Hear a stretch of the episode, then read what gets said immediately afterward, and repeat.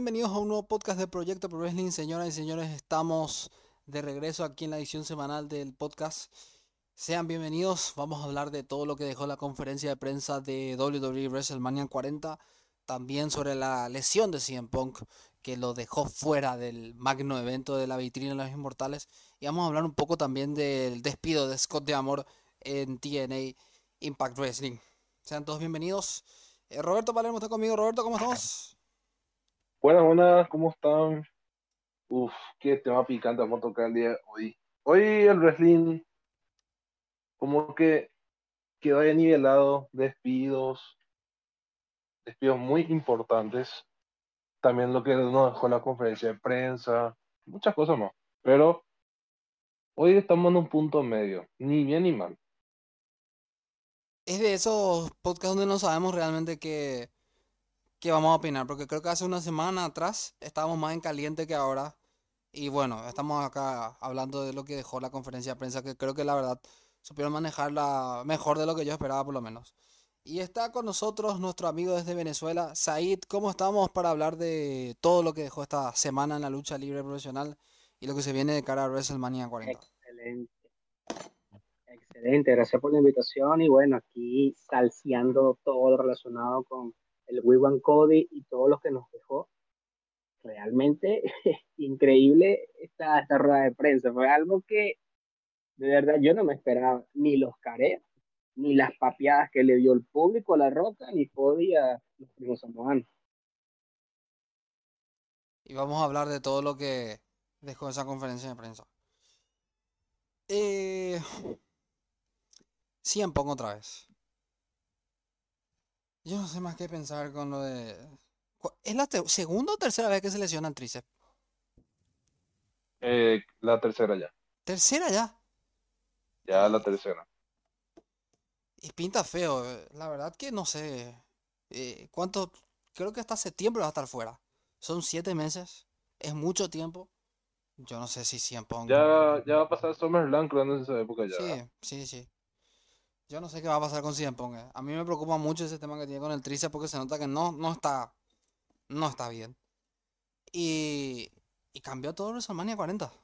Pues yo creo sinceramente de que él iba a ganar el Royal Rumble match. O sea, yo no encuentro otra explicación porque para mí que le hayan dado a Cody Rhodes está bien. No, no lo voy a decir otra cosa, pero parece que ese no era el plan de la empresa. O sea, yo creo CM Pong entrando en número 27 después de 10 años. Justo se lesionó cuando quedaban los últimos cuatro. Y, y bueno, le pudieron haber dado a Cody, pero yo repito otra vez. Lo que hicieron la semana pasada en SmackDown fue tan, tan estúpido que yo sinceramente creo que es de esas decisiones que pone furioso a los fanáticos. Y bueno, no creo que haya sido de agrede tampoco, ¿verdad? No, se especuló, Sports Illustrated había filtrado de que Cody Rhodes no iba a ser main event de WrestleMania y, y yo creo que sí iba a ser así, o sea, todo indica de que Cody Rhodes no iba a ser el que iba a luchar contra Roman Reigns y yo sí, sinceramente sí creo que que pudo haber pasado algo en ese trayecto y bueno, y CM Punk quedó fuera, dejó a Rollins en una posición muy fea porque está lesionado Rollins ya y ahora no tiene rival para WrestleMania porque Cody Rose va a ir por Roman Reigns según lo, lo que quedó esta noche en la conferencia de prensa. ¿Y qué, qué, va a pasar con Rollins? O sea, el único potable que yo veo es Drew McIntyre, pero la gente puede llegar a decir, pero si Drew ya luchó dos veces hace poco con Rollins. Y la verdad quedó muy mal parado Rollins. No tiene rival para WrestleMania por el momento. Déjenle para Papucho, Papucho le va a hacer mierda a, a Rollins. Pero vos crees sinceramente que el manejo de la empresa conforme a ser... vamos a hablar primero de ser Rollins. Yo creo que con lo de Cody Rhodes se arregló algo. Pero lo de ser Rollins está muy mal. Algo. Ser Rollins está muy mal, muy mal posicionado de cara a WrestleMania. O sea, la verdad, era para CM Punk este lugar porque yo creo que CM Punk lo tendría que haber destronado en WrestleMania y, y nadie va a decir nada. Pero. No, claro. El problema. Ahora no el problema que estamos viendo con Pong es que. La, mira, yo de verdad. Eh, como persona que se sienta a, redactar y escribir historias, y pensar que lo que en mi cabeza se escucha suena cool, trato de pensar qué, es, qué son las voces que escuchan las personas, o son los creativos de la WWE. Por el amor de Dios, ¿por qué insisten en poner a Rollins en promos donde literalmente le ruega a la gente que lo enfrente? Pueden ponerle esa cosa de que en las promos sí, ah, que ser es, es papeador, se está muy basado porque dijo que el título de Roman Reigns de Hollywood. Sí, él puede decir lo que le pegue la gana. El problema es que si yo te digo a ti, ah, no vayas para ese título que es de, de, de, la, de, los, de toda la gente que es part-time en la empresa, el título mío es el que vale, pero por favor, enfréntame. Te estás diluyendo, te estás humillando delante de los retadores. Y eso es algo horrible para un campeón. Hace que el título se sienta como que si fuera de cartón. Y es lo que vienen haciendo con él en todo este tema de Cody Rose. Y hoy volvió a quedar horrible en plena conferencia cuando Roman Reigns le volvió a decir en su cara que su título era uno de Midcard, directa o indirectamente. Otra cosa que creo que se hizo muy mal con Rollins, y voy a repetirlo porque lo dije eso en el canal, eh, luchó contra Jinder Mahal. Jinder Mahal ni siquiera entró en el Royal Rumble. O sea, ¿por qué le hicieron luchar contra Jinder Mahal en Monday Night Raw cuando podían haber puesto esa lucha en Royal Rumble? Que el Rumble estuvo nefasto, nefasto. La lucha femenina fue la única buena. La Four Way tuvo un final me y la lucha Logan Paul. Kevin Owens, Kevin Owens luchó lesionado y por eso fue la descalificación. Y mira, iba, encajaba súper bien ese C. Rollins Jinder Mahal ahí. Y si le hiciste luchar a Jinder Mahal y C. Rollins se lesionó, no sé si fue una especie de castigo, no sé qué fue, realmente no sé qué fue. Pero ¿por qué no le pusiste en el Rumble? ¿Por qué pusieron a gente como, lamento decirlo, pero los luchadores que son táctiles no me gusta que participen en el Royal Rumble? Ivar, Ludwig Kaiser y otros cuantos. Carlito también se lo veo muy duro a Carlito, perdónenme. Se lo veo muy mal, en muy mal estado físico a Carlito Caribbean Cool. De hecho, hubo un botch Carlito no salió por la tercera cuerda. O sea, esos detalles WWE si no presta atención, estamos mal, estamos muy mal. Lamentablemente. Y, fíjate, eh, no, es tanto el problema que tú eh, que pongas a, a, Jinder a que luche contra Seth. Es que literalmente ese rol fue asqueroso en el desarrollo y como lo planearon. Antes de esa lucha, pusieron una lucha femenina con dos random, que de verdad ni siquiera me acuerdo de nombrar a los luchadores en este momento, que duró más que el Maya 20, que era Seth Rollins contra Jinder Mahal por el campeonato mundial pesado. La lucha la carrió Rollins con una sola rodilla activa. Imagínate de lo terrible que fue. Mahal se vio horrible, tanto en el rendimiento físico como en el rendimiento performance en el ritmo. O sea, el tipo es un bulto, lo sabemos, pero aquí se vio más bulto aún de lo que ya es. Y ahora vienes y tú, como me quieres vender la idea de que, es un bulto y que Rollins perdió esa lucha, me quieres vender la idea de que el título que lo pelean semanalmente, puros Jover y Mika, es más importante que el universal y me sumas ese vibe de que Cody iba por un título que no tiene nada que ver con su historia. Y lo peor del caso es que no es Cody el afectado. Los afectados son Rolling con su credibilidad, primero con ese personaje que personalmente a mí me parece muy cringe de ese visionario, y segundo afecta peor al título que ya de por sí viene en picada. No, no, no entiendo la intención realmente del objetivo con eso. No entiendo dónde iba. WWE sinceramente este año dijo, mis errores me hacen más fuerte y estoy sinceramente convencido de que los errores están haciendo más fuerte a la empresa porque desde que empezó el año ya la cagaron. La Roca le trajo a Jinder Mahal con ese segmento, Jinder Mahal tuvo una oportunidad contra Rollins, se lesionó Rollins. Decidieron traer a Vince McMahon de vuelta a la mesa directiva. Esa misma semana se destapó toda una cloaca en la que incluyeron al propio Brock Lesnar, pues Brock Lesnar iba a luchar en el Rumble y iba a luchar contra Gunther se canceló ese combate, pues un Dream Match, sinceramente. Brock Lesnar está canceladísimo en la empresa. Ni siquiera en el videojuego sabemos si va a aparecer Brock Lesnar ahora de los eh, 40 años de WrestleMania. Y, explíquenme, y los 10 combates que tiene Brock Lesnar, y contra Goldberg, y contra Kurt y contra Undertaker, y contra Roman Reigns, y todo eso no van a agregar en el, en el, en el juego. O sea, el juego ya va a venir fallido desde el comienzo si Brock Lesnar no está. pa- Perdónenme. Cancelenlo lo que quieran. Pero es imposible no sacar a Brock Lesnar de, de, de WrestleMania porque Brock Lesnar es gran parte de la historia de WrestleMania. Y, no me, y no me quiero ir a 10 años atrás de la decisión poronga que dieron de sacarle la racha al Undertaker contra Brock Lesnar, pues me voy a poner nervioso otra vez. Segundo error ya. Y apareció La Roca ahora sin haber participado en Royal Rumble porque podían haberle dicho, ¿por qué no entras de 29 para por lo menos hacer distinto? Que el año pasado ganó Cody con el 30, que te esperamos todo un año en La Roca y jamás apareciste. No, apareció, le dijo a sus amigos ahí, a Mar Shapiro y a eh, eh, eh, este otro eh, eh, de TKO, eh, yo, yo quiero luchar contra Roma. Y voy a hacer lo que sea, pero yo no quiero participar en el Rumble. No, no quiero entrar así nomás. El número 29, no, no, no. No, gracias. Y, y le dio- y se, y se lesionó CM Punk. Otro errorazo de la empresa. Tercer, er- tercera cagada monumental ya que se mandaron en menos de un mes. Y gana Cody Rhodes. No saben qué hacer con Cody. Y viene La Roca y le dice, hermano, mi consejo es que vaya contra Seth Rollins. Espectacular. Y yo me voy a quedar contra La Roca. Déjame a mí, yo me voy a encargar de él. Sí, y yo no tengo nada que hacer. Yo me voy, me pego acá como el, como el GIF ese que desaparece con los dos dedos el, el muchacho. Y cuarta cagada, cuatro cagadas enormes. Se mandaron en menos de un mes la lesión de Rollins, lo de Brock Lesnar y lo de Brock Lesnar y Vince, la lesión de CM Punk y, la pésima decisión que tuvieron con Cody Rhodes que supieron arreglar a medias, porque ese segmento donde dice yo no voy a ir en WrestleMania y que vaya la roca, ese eso quedó horrible. Y Seth Rollins ni qué decir. Seth Rollins está horrible lo que le hicieron a Rollins. Pobre Seth Rollins. Ya, sáquenle el campeonato ya. No, no hace falta que sean WrestleMania. Que sean Elimination Chamber. Sí, sí, por mí mañana ya. Porque ese campeonato quedó totalmente desprestigiado después de, de, de, y de la bula de, de Roman y de la bula. Hasta, hasta, no sé, hasta Michael Cole por poco ya no se burló de, de, de- de Rollins. Todo el mundo se burla de Rollins. Hasta 100 Punk está lesionado se burla de Rollins. O sea,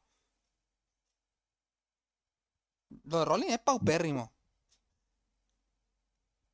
No sé qué decir. O sea, yo creo que en la construcción de, de WrestleMania 40 pintaba para ser uno de los mejores de la historia. La gente dice, lo arreglaron. Pero no va a ser el mejor WrestleMania de la historia, ni, ni cerca. Ni cerca. Si es mejor que el del año pasado, es mucho. No, ni la sombra. No, yo creo que el WrestleMania 39 va a ser mucho mejor que el, que el 40. Mira que yo el WrestleMania 39 lo considero el mejorcito desde el WrestleMania 33. Por WrestleMania 33 para mí fue el último gran WrestleMania, obviando esa lucha horrible que tuvieron Roman Reigns y Undertaker. Pero después el 34, pobre. El 35, pobre. El 36 fue en pandemia, ni cuenta. El 37, más o menos. El 38, pobre. Todos muy pobres los WrestleMania estos últimos años ya se quedaron atrás. El WrestleMania 17, el WrestleMania 20, el WrestleMania 25.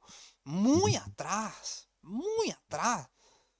Muy atrás. Los últimos WrestleMania grandes, a mi parecer, fueron el 28, el 31 y el 33. Después el resto fueron una basofia. Y prácticamente todos ahí a medias más no. No llamaban la atención. A mí por lo menos. No, es que cuántas cagadas monumentales es lo que se mandaron, se mandó la WWE. O sea, si yo me pongo a, poner, a pensar cuántas rivalidades tendrían que haber pasado en WrestleMania, me pongo a pensar también todos los errores que tuvieron. ¿Para qué nos vamos a ir lejos? Sting se va a retirar en marzo. Le trajeron para hacerle jovearle a medio mundo en, en la WWE y, y- y no sirvió de nada. No sirvió de nada. Arruinaron ese WrestleMania 31 en cierta parte y el 32, ni qué decir, el 32 fue una basura. La empresa nunca sabe buquear. Ese momento determinante. Estuve viendo un video de los merecidos ganadores del Royal Rumble. Y desde el Royal Rumble del 2014, o sea, de 2011 ya empezaban a haber dudas. Pero desde el 2014, todos los ganadores, todos los ganadores están muy mal elegidos, la gran mayoría. Exceptuando la Drew McIntyre y Nakamura a reventar. Claro. Sí, el, el papucho se salvó porque en ese momento era el más joven en el 2020. Venía en construcción por lo menos, que- por lo menos lo, lo- estaban vendiendo, como que, oye, en su momento, no con tanta importancia, pero sí tuvo su momento de, hey, Drew McIntyre también tiene que terminar su historia. Y nos los vendieron bien en aquel tiempo. Pero si, pónganse a ver, no, no sé si se han puesto a prestar atención a esto. En otros años anteriores, ya para estas épocas, había cierta expectativa de cómo iba a estar rellena la cartelera. Pero si nos ponemos a pensar el día de hoy, la pregunta del millón es, ¿cómo va a estar llena la cartelera? Porque estamos demasiado centrados en si es la roca contra este Roman Reigns. Ahora vamos a ser un poquito más, mm, más mm, sarcástico para darle un poquito de toque a esto. No sabemos si la noche uno es la piedra contra el jefe Tribilín y en la noche 2 es el hijo de papi contra el jefe Tribilín, o es una triple amenaza, o se van a meter una bien verde y van a poner también a hacer rolling en una lucha de cuatro esquinas, bonificados títulos otra vez porque sí. Pero estamos tan pendientes de eso que es, mm, prácticamente la única otra lucha confirmada, entre comillas, es Io Sky contra Bailey. No sabemos absolutamente más nada del camino a WrestleMania de los otros títulos o posibles combates. Y eso es preocupante, porque quiere decir que la empresa no tiene la más mínima idea de qué está haciendo. Está haciendo todo sobre la marcha para este WrestleMania. Y eso es- puede salirle muy, pero muy mal. Lo que están haciendo con La Roca y con Cody es un, ni siquiera es un Word. Ya van a salir a decir, bueno, eh, tú sabes, Byte, era jugando. Eh, no, no, no, eso es mentira. La Roca venía con su ego a quererse llevar el combate y se hizo escuchar la voz de la fanaticada a nivel mundial, ni siquiera solamente en Twitter como quieren decir o de- o desmeritar. Es a nivel mundial que todo el mundo quiere ver a Cody. Entonces, están tratando de arreglar esa, esa, esa pendejada, esa mamada que se zumbaron de Cody. Yo no voy a enfrentar, a, no te voy a enfrentar en WrestleMania en Roma. Mejor te enfrenta a la Roca. Tú dices, pero qué carrizo. Y ahora viene hoy y entra bien en modo badass de yo me gané mi oportunidad, yo quiero luchar también contra Roman Reigns. Y tú dices, ya va. Pero si hace una semana tú dijiste que no ibas contra él en la WrestleMania. Y te das cuenta de que es un, un Word en el sentido puro porque están dándole la vuelta al timón porque el barco se iba a hundir por donde se estaban metiendo. Y eso es preocupante porque te da a entender que los planes que la empresa tiene viven en un constante cambio y pueden terminar entregando un producto terrible. No sé qué pensar, sinceramente. O sea, para mí, eh, están tratando de arreglar las cosas. Es que a mí no me sorprende. La WWE hace cambios sobre la hora hace muchos años ya. Y yo creo que va hace muchos años. Es que la gente está cansada, creo yo, de escuchar mi famoso. Y siempre te enojas por las mismas cosas. Y sí, es cierto.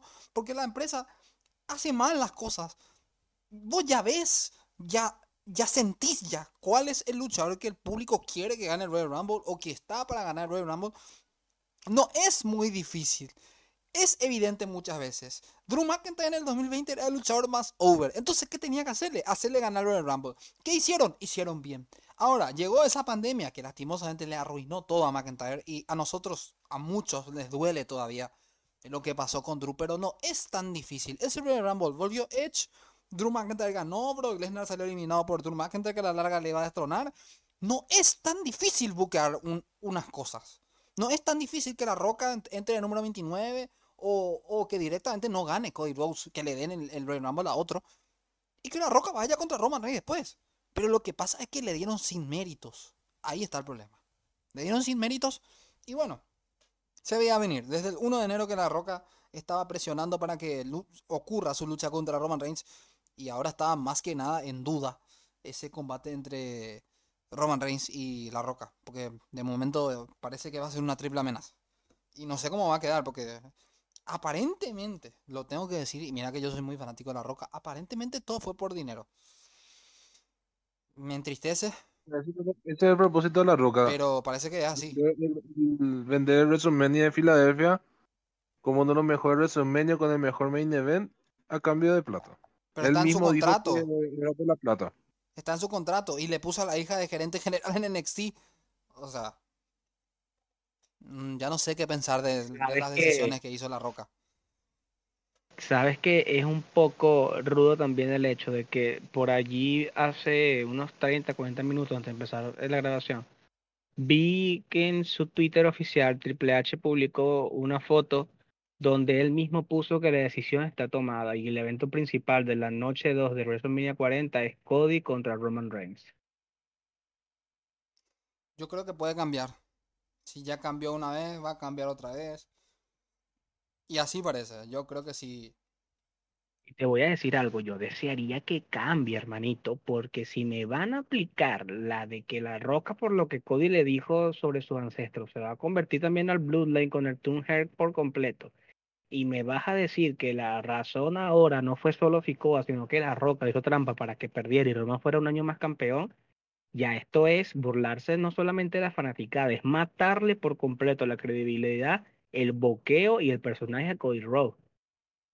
No Ojalá ese difícil. no sea el plan. No es difícil de que hagan bien las cosas. Y yo creo que la WWE lo puede hacer tranquilamente ahora en este WrestleMania 40 poniendo la triple amenaza, porque es lo que tienen que hacer. O sea, yo lo mencioné. Es que no es difícil, hermano. Porque si ellos se hubieran inventado cualquier lucha, ellos pudieron haberse inventado inclusive un Randy Orton o un AJ Styles o inclusive un mismo LA Knight con una revancha contra Roman en el Elimination Chamber y le daban su patética victoria a mil y ya, pasó a los mil. Listo. Si no van a querer que rompa el récord de Hogan y lo vas a hacer perder con Cody en WrestleMania, haz tu triple amenaza. Pero si el punto aquí es hacer que Cody pierda de nuevo o inventarse cualquier excusa para que Roman siga siendo campeón, no te cargues la credibilidad del único babyface capaz de quitarle el título, porque te estás metiendo a la empresa otra vez dentro de un agujero creativo del cual le va a costar mucho salir. Y yo cre- quiero creer que ellos no están pensando en eso, porque es un suicidio. Y de WWE ya últimamente nada sorprende, la verdad. Pero dejando de lado un poco esto, eh, no sé si podemos mencionar algo más, pero lo, interesante fue lo de Rollins, Reigns, La Roca y, y Rhodes, ¿verdad? Pero aparte de eso, eh, vimos a Rhea Ripley también. Y quedó como que muy claro que parece que va a luchar contra Becky Lynch. O sea, ¿y por qué, y por qué la empresa ya apura eso? Si hay una Elimination Chamber que todavía no pasó. No sé. No me gustó. Tampoco. es que Becky fue la primera apenas en clasificarse a esa Elimination Chamber. O sea, faltan todavía unos cinco, unas cinco agregadas más, es decir, por lo menos unos tres Romas antes de que todo esté full y ya la empresa ya está spoileando que va a ganar y se va a enfrentar a Rhea. No entiendo cuál es el punto. Yo sinceramente creo que, que es una muy mala decisión de parte de la empresa de, de ya ir apurando feudos y de ya ir apurando cosas. Eh, no está bien construir esta WrestleMania y vamos a ver qué, con qué nos salen. Porque la verdad, a mí al menos no me está pareciendo lo, lo ideal. Hablamos de la reacción de CM Punk, hablamos un poco de la conferencia de prensa, porque no, no hubo más. Bianca Belair creo que entró también al comienzo, ya esa parte yo no, lo, no, no la vi. Y, y bueno, no, no sé qué va a hacer Bianca. Seguramente va a ir contra Jake Cargill, creo yo, en WrestleMania, porque no veo otra rival. Creo que, que Jake Cargill es la, la apropiada. Y bueno, vamos a hablar un poco de lo de Impact Wrestling, lo de TNA Wrestling ya, ¿verdad? De, de Scott de Amor. Que qué pésima decisión tomó Anthem. Y encima diciendo que es porque Scott de Amor está quedando como la cara de TNA y no la empresa. Pero si Scott de Amor es la cara de TNA, hace rato ya. Hace cuatro años por ahí, por tres, cuatro años que Scott de Amor se, se, se encarga de esa empresa y la, la está haciendo muy bien. La está jugando al pie, bien corto, pases correctos, vamos a decirlo con la, con la empresa, está haciendo los pasos adecuados. Trae luchadores que a mí me parece que son buenas contrataciones, como Nick Nemeth, el ex WWE Dolph Ziggler, y también está haciendo bien las cosas con Jordan Grace, con Moose, con Alex Shelley, con Chris Sabin, con Chris Bay, con eh, Ace Austin. Está haciendo bien las cosas con, con TNA. Eh, Scott Amor, ¿por qué lo sacan?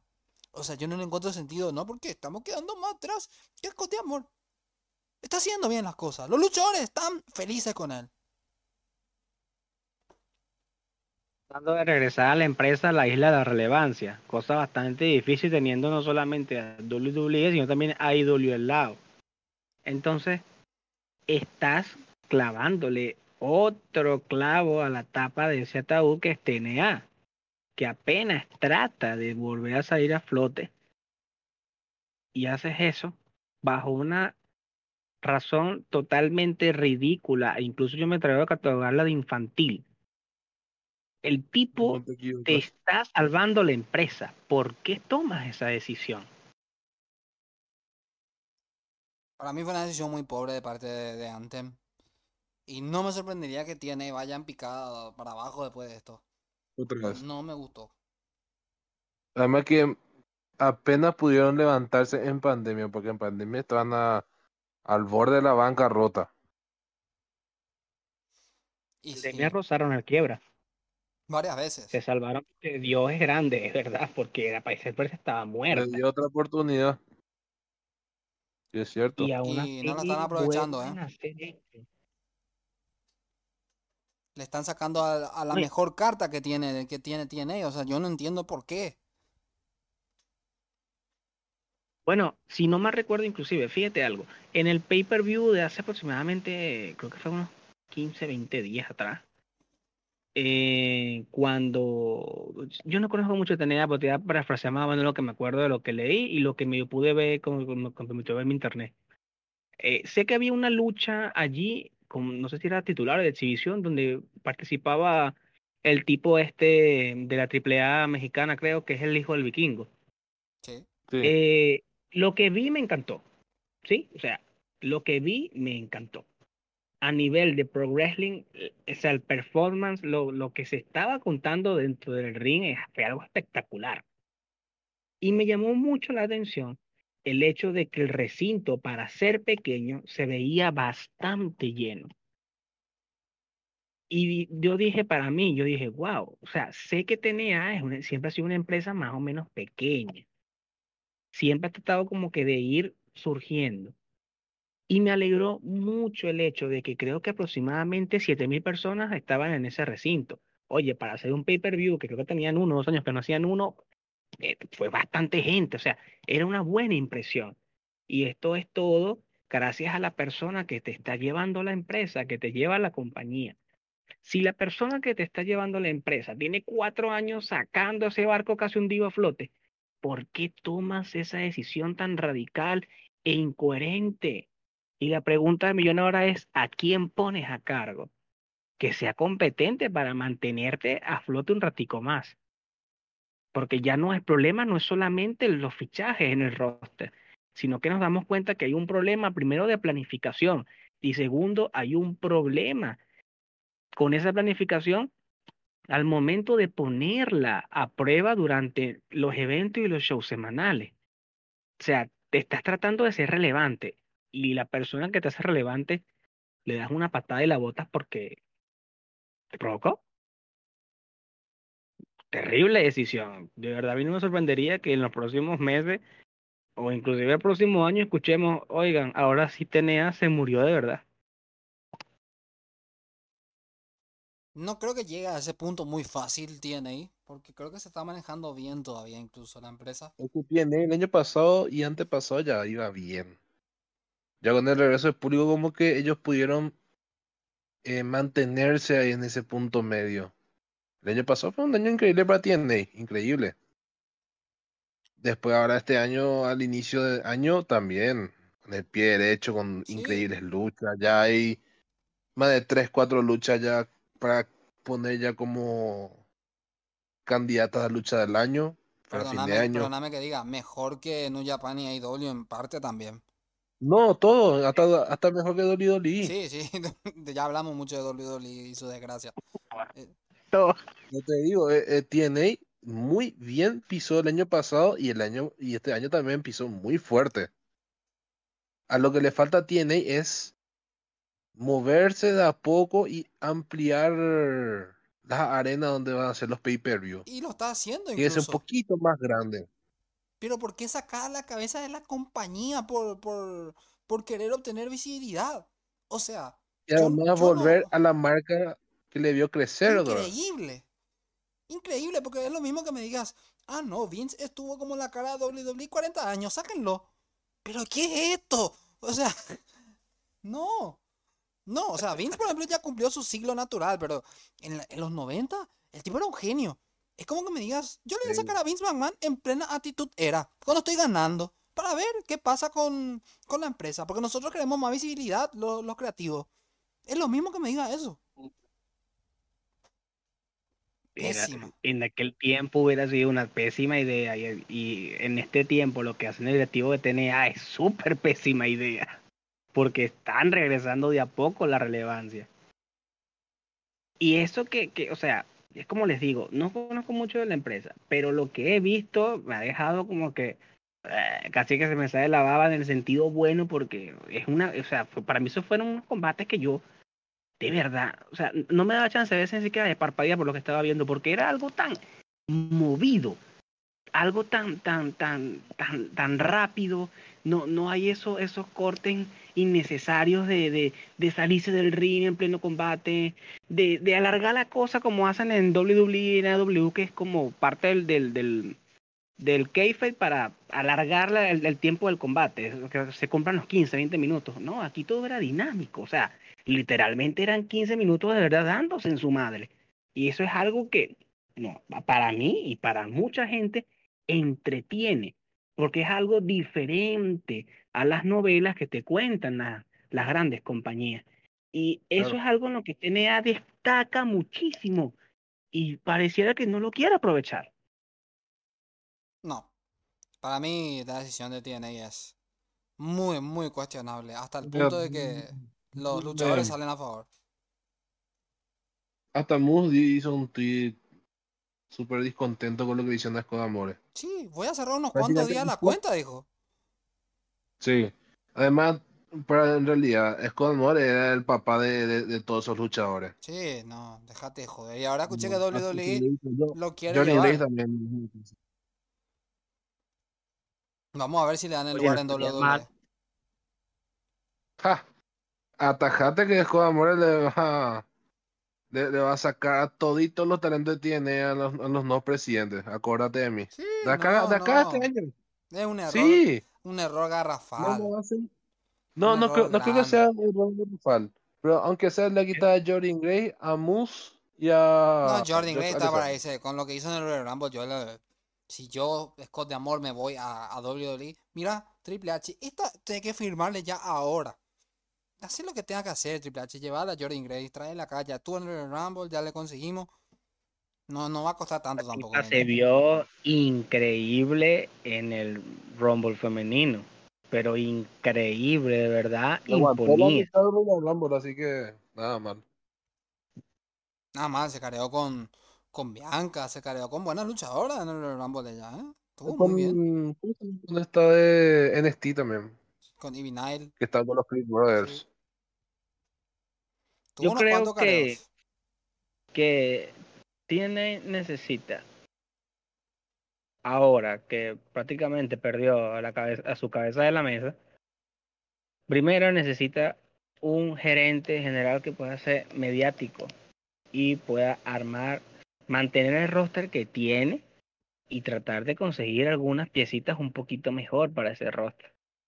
Si yo fuera tenía y sé aprovechar, porque sí tienen cómo aprovechar, tienen creativos y roster para aprovechar la ventaja gigante que tienen sobre las demás compañías, que es la calidad de verdad en el ring. Yo fuera ellos, y si WWE no renueva Finn Balor, yo voy por Finn Balor, porque todavía le quedan unos cuatro o cinco años más de buena carrera. Y Baylor tiene cómo ser la cara de esa empresa. Porque Totalmente. no, no, no hay forma, no hay forma de que en estos días él se quede en WWE. Le van a terminar de matar su carrera. Él, él es el talento que TNA necesita para subir. Y él necesita TNA para volver a catapultar su carrera. Hermanos, cuando Finn Balor llegó de New Japan Wrestling a NXT, era una leyenda prácticamente de las indies, igual que AJ Styles. Sí. Pero Y ahora- vos, le- vos- vos le vas a, con- a contratar a Finn Balor, ¿para qué? Para las lesiones. Es que Porque le no te a olvides Finn que Finn Balor, se que Finn Balor ya es de cristal. En su paso a NXT se hizo el, el, vamos a decir, la gran cosa, usó el Strong Style y mira la, la, la lesión que tuvo. Casi tuvo que dejar vacante el título de NXT en ese momento. Acá estoy leyendo lo de lo de Scott de Amor y la entrevista que tuvo Denis Salcedo con Moose. Mucha gente no conoce mi relación con Scott de Amor. Scott de Amor fue una de las personas y las razones por las que decidí quedarme con TNA y no marcharme. Una de las mayores razones fue mi relación con él. Hace el rol de jefe, mentor, amigo y hermano mayor. Es algo que si me voy no voy a tener nunca en otro sitio. Ahí te dijo todo, Yamus. O sea, y hay gente, Increíble que la cara de la empresa te diga. No puede ser. y hay gente que está, la, la reunión concluyó con Tommy Dreamer diciendo que si estaban descontentos podían pedir la liberación de sus contratos teniendo discusiones con la compañía. Y después de hablar con la empresa parece que no va a ser ese el caso, porque la empresa no va a dejar que algunos luchadores se vayan. Ejemplo, Jordan Grace. Acá está bien claro. Mencionada porque la compañía no la dejaría ir por el ruido que generó después de Royal Rumble. Y Jordan Grace no, no iba a renovar. De hecho, que no renovó con TNA. Y ahora renovó. Y, y mira, TNA le dejó que se vaya Jordan Grace. Esco de Amor le dijo, te puedes ir si querés. Jordan Grace vuelve. Y apenas se va Esco de Amor y TNA, no, por favor, no te vayas. No te vayas porque perdemos acá la luchadora más valiosa. Se nos fue Trinity a, a WWE, se nos fue de una purrazo a, a AEW, por favor, no te vayas. O sea, Se va a ir, se va a ir. yo creo que sí. O sea, va a, va terminar marchándose, sí. Y perdieron dos luchadoras de peso. Perdieron dos Sí. luchadoras de peso. Y Esco de Amor tomó esa decisión, mira. Y ahora sin Esco de Amor no sé qué va a pasar con, con, con TNA, la verdad. No, no, no es por nada por TNA, pero TNA ya va en picada. Ya. Si no hay, vamos a decir, si no ponen carta al asunto, TNA va, va a volver a esa época negra. Le de, de tanto que trataron de levantarse, además con el tema de la pandemia, que buqueos, que luchadores, todo eso. Y tirar la basura por culpa de, vamos a decirlo, del no presidente y esto. No, viejo. Error garrafal. Ese, ese, ese, ese es como que yo te diga hace varios podcasts, AEW tiene los años contados. Y la misma cosa va a hacer con TNA, va a tener meses o quizás uno o dos años contados ya. Quiero cambiar, quiero cambiar de tema. Hablamos de tres cosas más y después nos vamos. Pero creo que nos da el tiempo. Tenemos unos 10 minutos buenos. Sí. 10, 12 minutos buenos. Hablamos unos minutitos, cortito nomás. Sting y Darby Allin, nuevos campeones de AEW en parejas. Eh, ¿decisión correcta, sí o no? No, ¿Vos decís que no? no, no, no, no. ¿Por qué? Para que darle un título a Steam, por más que leyenda que sea, do- donde ha pasado todas las empresas, ¿para qué le vas a matar a Ricky Starks? Sabiendo que es uno de, vamos a decir, claro, los pilares de la empresa. Y que Y ahora de se le está el problema es el buqueo con, con los luchadores. Y Ricky Stark tendría que estar ya en algo más importante que los campeonatos en pareja. Con el perdón de la palabra. Sí, pero es justamente para que pueda iniciar de cero.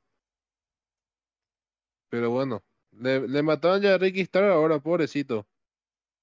Ya, no, no es que se le enterró, lo que pasa es como decir, va a quedar al fondo de la lista. Sí. Es Probablemente. triste. A mí, no, Va- a mí me a parece ver. Que lo de Sting y Darby no está mal. Para mí sí. Da, da, que, que vayan a luchar, pero que pierdan. Darby Allin, ¿qué? El día que se retire Sting, ¿qué va a pasar de él? Y lo, ¿sabe la sabe mierda. podría ser lo malo? Que ganen ahora los John Box en, en el evento que se viene en. Revolution. Porque va a ser peor. Cantado. Va a ser peor. Vo- Volvió a traer, volvió a traer los buqueos. El autobús. Autobús de Abusivo. lleno. Autobús de lleno. De lleno. Volvió los abusos otra vez. No, no. Y los John Box se perdieron en cierta parte de mi respeto por esos autobús i- injustificados. uh, Dos veces, dos, dos, tres veces que ya hicieron ese autobús. Contra FTR también. Contra FTR también hicieron un autobús, si no me equivoco. Qué feo está eso. Explicaron la de Hogan. El público me quiere ver a mí, brother.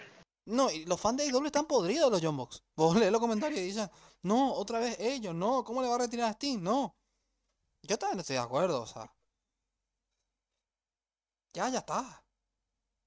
Yo creo, yo me quedo en la línea media entre, no me parece ni bueno ni malo, simplemente me parece que lo que se está dando a Sting es como una especie de, por así decirlo, respeto y algo de consolación porque se acaba su carrera. Pero si yo fuera AEW no terminaría la carrera de Sting de esa forma. Trataría no de quiso, por ¿eh? lo menos No quiso ganar. Sí. Y no, y no, no, creo que no es tanto que Sting gane.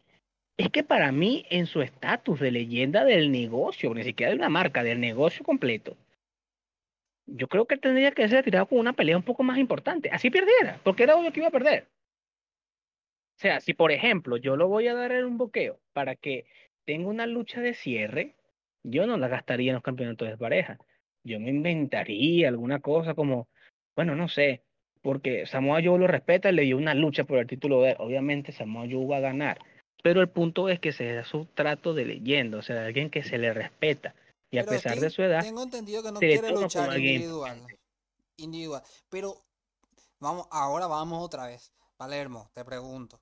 De todos Sí. los tag team que hay en AEW, ¿a quién le darías la lucha de despedida de Sting? Y sin mentir, y sabemos ya cuál es la respuesta. Ay, ay, ¿Le vas a dar a, a los John Box? te No. escuchamos. ¿A quién le vas a dar? Si es darle a, FTR, prefiero darle. Claro, no, es que todos estamos de acuerdo. Yo no, yo no, no sé si Isaías está de acuerdo conmigo, pues yo le daría a FTR, o sea, no a los John Box, perdónenme. Está bien que los. John Box sean el mejor tag team actualmente. Todo lo que quiera, piensen todo lo positivo, pero el autopush le matan a ellos.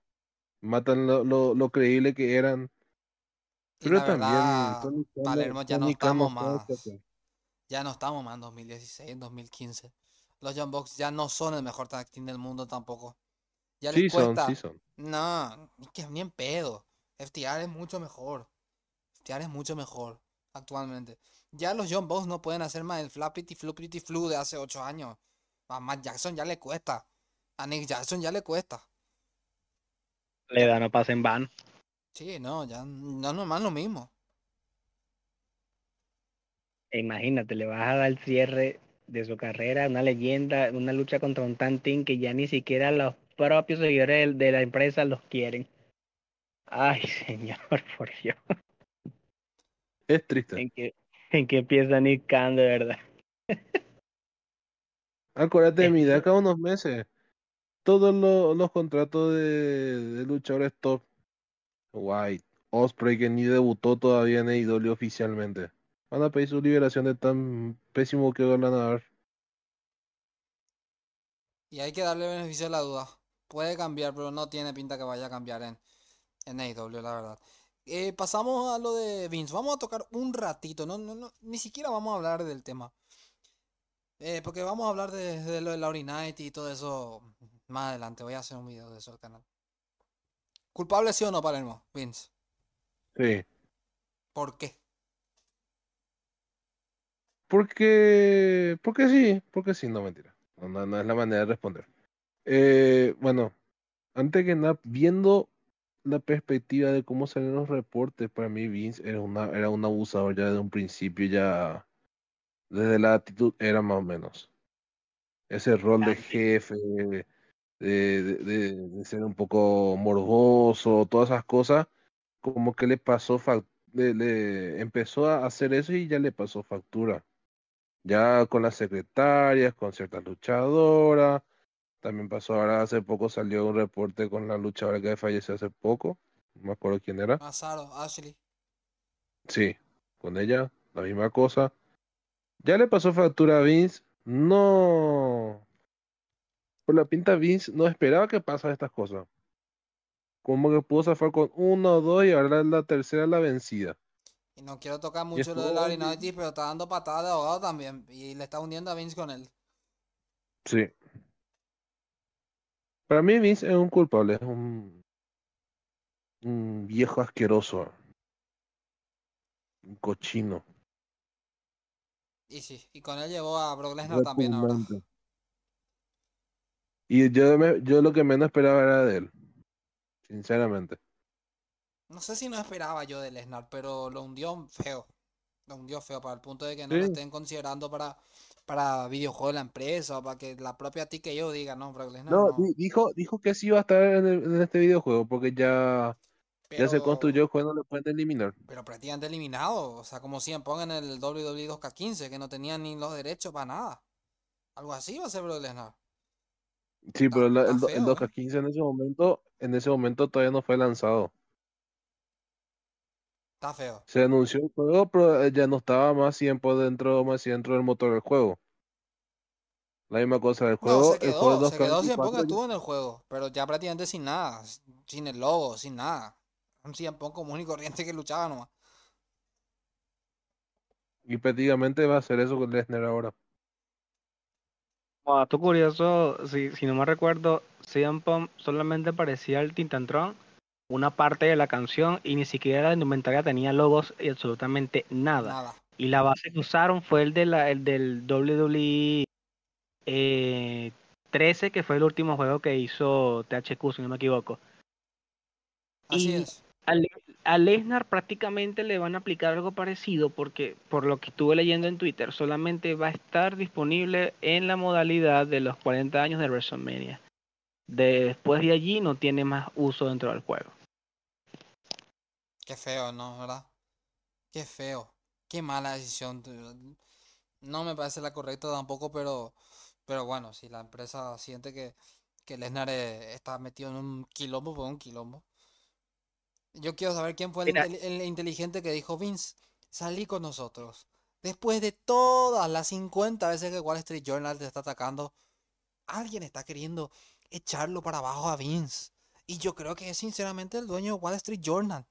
El señor eh, Rupert Murdoch, el dueño de Fox, el mismo dueño con el que negoció ese millonario contrato con SmackDown, que terminó no rentándole, no valiendo ni siquiera la mitad de lo que costó porque la XFL quebró otra vez con Vince por la pandemia.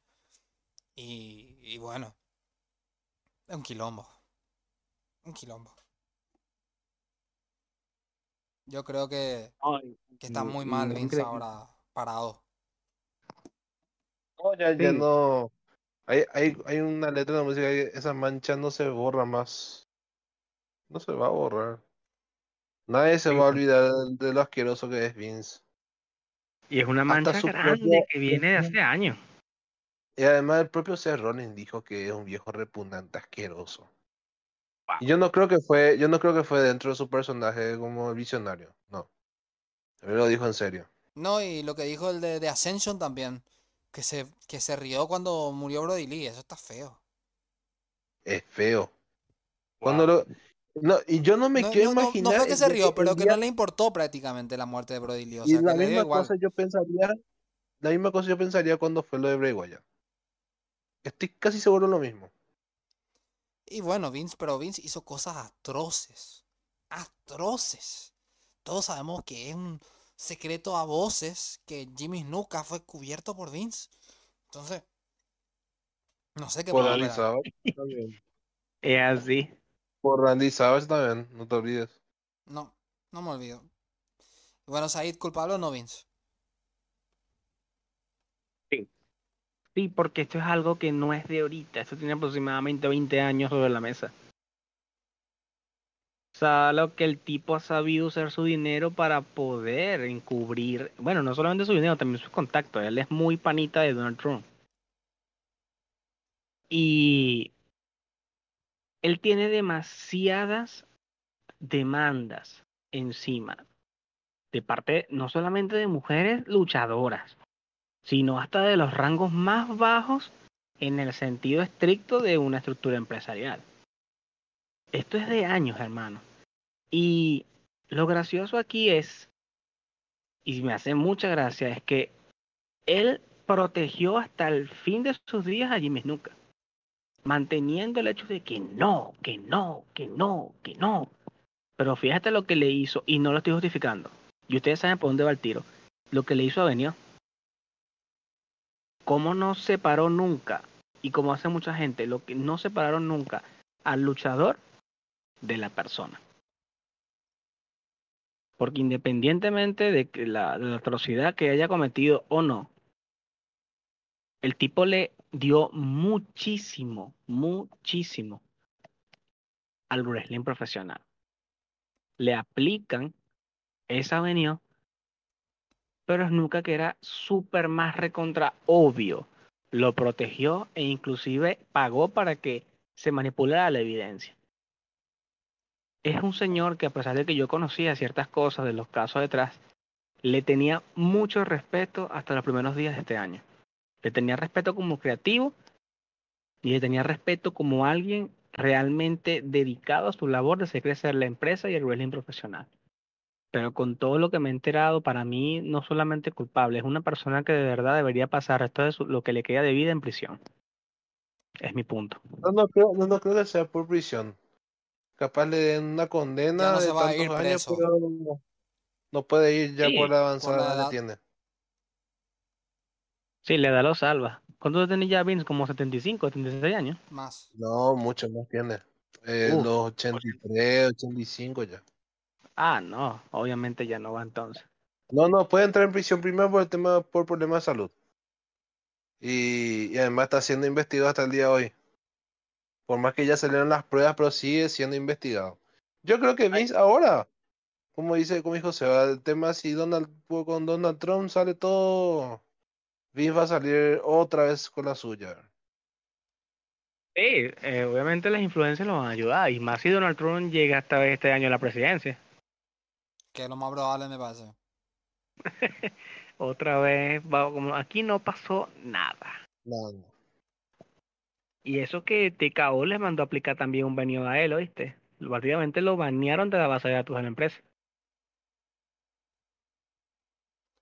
Así Y es. pensando Y- bien, quizás es una idea loca lo que diría, pero yo estoy casi seguro que Vince tuvo que ver algo con la muerte de Benoit. Algo. Una diminuta parte, pero algo. Algo. Sigue la incógnita para todos los, vamos a decir, los fans de, de Benoit en su momento. Piensen nomás. Un poco. Un poquito más. Yo, yo creo que Vince tiene algo que ver con la muerte de Benoit. Hasta el día de hoy. Siempre fue extraño. Su comportamiento y su postura hacia Benio siempre fue extraño. Luego de ese incidente. O sea, fue como que un día lo homenajeamos y el siguiente es como que, bueno, me retracto. El episodio que pasó anterior de Raw no es verdad. Benio es un asesino, por favor no menciones más, muéranse. Y tú te quedas así como, ya va. ¿Cómo diablos que no sabía lo que Benio hizo? Ya va, es- es- es- o sea, to- todo lo que envuelve la muerte de él es extraña. De por sí, según reporten, dicen que ya había información de parte del staff médico hacia las cabeceras de la empresa de que él estaba presentando problemas a nivel encefálico. Y la empresa hizo caso omiso de, de ello. Ahora, de un día para otro fue algo como que, ok, todos lloramos a Benio, todos queremos a Benio, y de repente la empresa es como que, ok, es un asesino, nadie lo mencione, para nosotros está muerto, él nunca estuvo aquí. Y los intentos absurdos que han hecho por borrarlo hasta de la network, como que el Vicious se eliminó solo en Royal Rumble 2004, o sea, Sí, pero se borró solamente el motor de búsqueda. quiero Pero la historia de él ahí, de, de- de que como, Eso es como imborrable. luchante, eso no se puede borrar ya. Porque Vince es ah, prácticamente lo que mantuvo la dolidolía en pie. quiero decir nomás. Mira lo que es la coincidencia de la vida que Vince tiene el mismo trato que Benoit otra vez. Y que Sí. estamos Y después, imagínate después de 20 años clavado, 20 años, después del Royal Rumble, Estamos. Muchas cosas.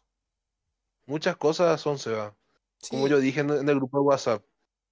Coincidentemente, después de 20 años, Vince es baneado. Hace 20 años Benoit ganó el Rumble. Hace 10 años fue el último Rumble de CM Punk. Hoy, en 2024, regresa CM Punk el Rumble. No, no, no es eso Muchas cosas. También parece, parece que la empresa está condenada otra vez a la tercera triple amenaza consecutiva, siendo la 20, 30 y 40. Otra Sí, vez. y sí. otra vez el underdog. Y, y, y todo te hace acordar. A mí lo primero que me viene a la cabeza no es Brian. Porque hay gente que dice, no, Brian, Brian. Benoit. A mí lo primero que me viene a la Benoit, cabeza sí. es Benoit. Sí, por lo menos. Es una sí. maldición. La empresa no puede deshacerse de esa triple amenaza. Y no es culpa encima de los luchadores, es culpa de la propia empresa. O sea, vos te estás metiendo en ese problema. Entonces, parece una, una maldición el tema. Y lo primero que me hace acordar a mí es a Benoit. Y la historia de Triple H y Shawn Michaels. A mí me hace acordar a eso. No, no ni tanto a Brian. Pero eso fue forzado también como Cody. Lo, de- lo de Benoit fue pulcro, limpio y merecido encima. Es lo que a mí, a mí me hace acordar cuando los buqueos eran buenos. Porque ahora, ahora vos tenés que hacer forzar las cosas. Y desde que Benoit murió, los demás underdog que ganaron, la mayoría fueron forzados. No nos vamos a ir lejos. Kofi Kingston también. Otro underdog que ganó forzadamente. Porque, porque nunca le dio en el lugar. Así nomás. Pero hablando de WrestleMania, Creo que, sí, te que escucho no y hay uno antes de. Yo creo que no hay uno que haya entrado más a juro con calzado que Daniel Bryan. No hay. Porque, o sea, ni siquiera Cody ahorita, por lo menos lo de Cody es un poquito más creíble, ganó el Rumble y tal, y viene over. Pero es que lo de Daniel Bryan fue algo que lo metieron ahí como que a juro, como con calzador, porque sí, porque así lo quiere la fanaticada. Y a la larga fue algo de, de, un momento. No fue que digo, wow, en ese momento la carrera de Daniel Bryan.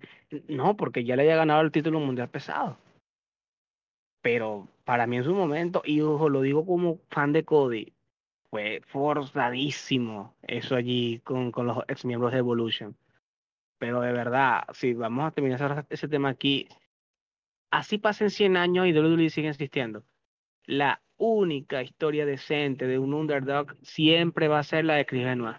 Y no va a pasar de moda ni que pase lo que pase. Totalmente. Cerramos el podcast con esta pregunta corta y concisa. Pues nos quedan tres minutos, ni, ni eso. Eh, tres luchas para salvar este WrestleMania. Que no se hayan. Bueno, la única que vamos a descartar es la de Bailey y Oskai. Tres luchas que puedan salvar este WrestleMania 40. Bueno, yo me aventaría, eh, cambiaría las reglas con el Intercontinental. Bo- nuevamente le daría esa oportunidad del ladder match. Sí. Y sí, haría perder a Gunter, no, no quedaría mal. Estamos hablando de que se enfrenta a otras cinco personas por el título con escaleras. Aquí no hay bien y mal, aquí hay es vivo y que sepa jugar sus cartas. Una segunda lucha que yo utilizaría para poder tratar de medio solventar los rollos aquí. Yo en la noche 1 trataría de, más que todo por la fanática y lo over, le daría una oportunidad con título incluido como ganador a LA Knight contra Logan Paul. Y en la noche 2, como un aperitivo antes del, del My Event, yo le daría sus luchas de cierre en un WrestleMania a John Cena contra Randy Orton. Oh. Me parece muy bueno. Ya prácticamente me sacó casi todas mis respuestas de la boca. Palermo. Yo me quedo con, con las dos que dijiste. Em, tanto LA Knight como Logan Paul, Randy Orton, John Cena. Y creo que está cantado la, triple amenaza entre, entre La Roca, Roman Reigns y, y Cody Rhodes. Esa tiene que ser la lucha. No me gustaría que sean separadas de ambas noches las luchas de, de Roman Reigns. No sé si Roberto está Pero así, no-. Pasamos a, a despedirnos. Vamos cerrando el podcast, señoras y señores. Agradecer a todos por TikTok, por YouTube, redes sociales que nos comparten con nosotros eh, eh, semanalmente. Y, y bueno, eh, estamos por llegar a los 10.000 suscriptores. Agradecer a todos. Y bueno, estamos arrancando en Bolivia. Agradecer a todo nuestro público desde Bolivia que nos escucha. Y nada, esto ha sido todo. Esto es lo mejor de la lucha libre. Esto es Proyecto Pro Wrestling. Y para todos los fanáticos, muchas gracias. Nos vemos la próxima. Chau, chau.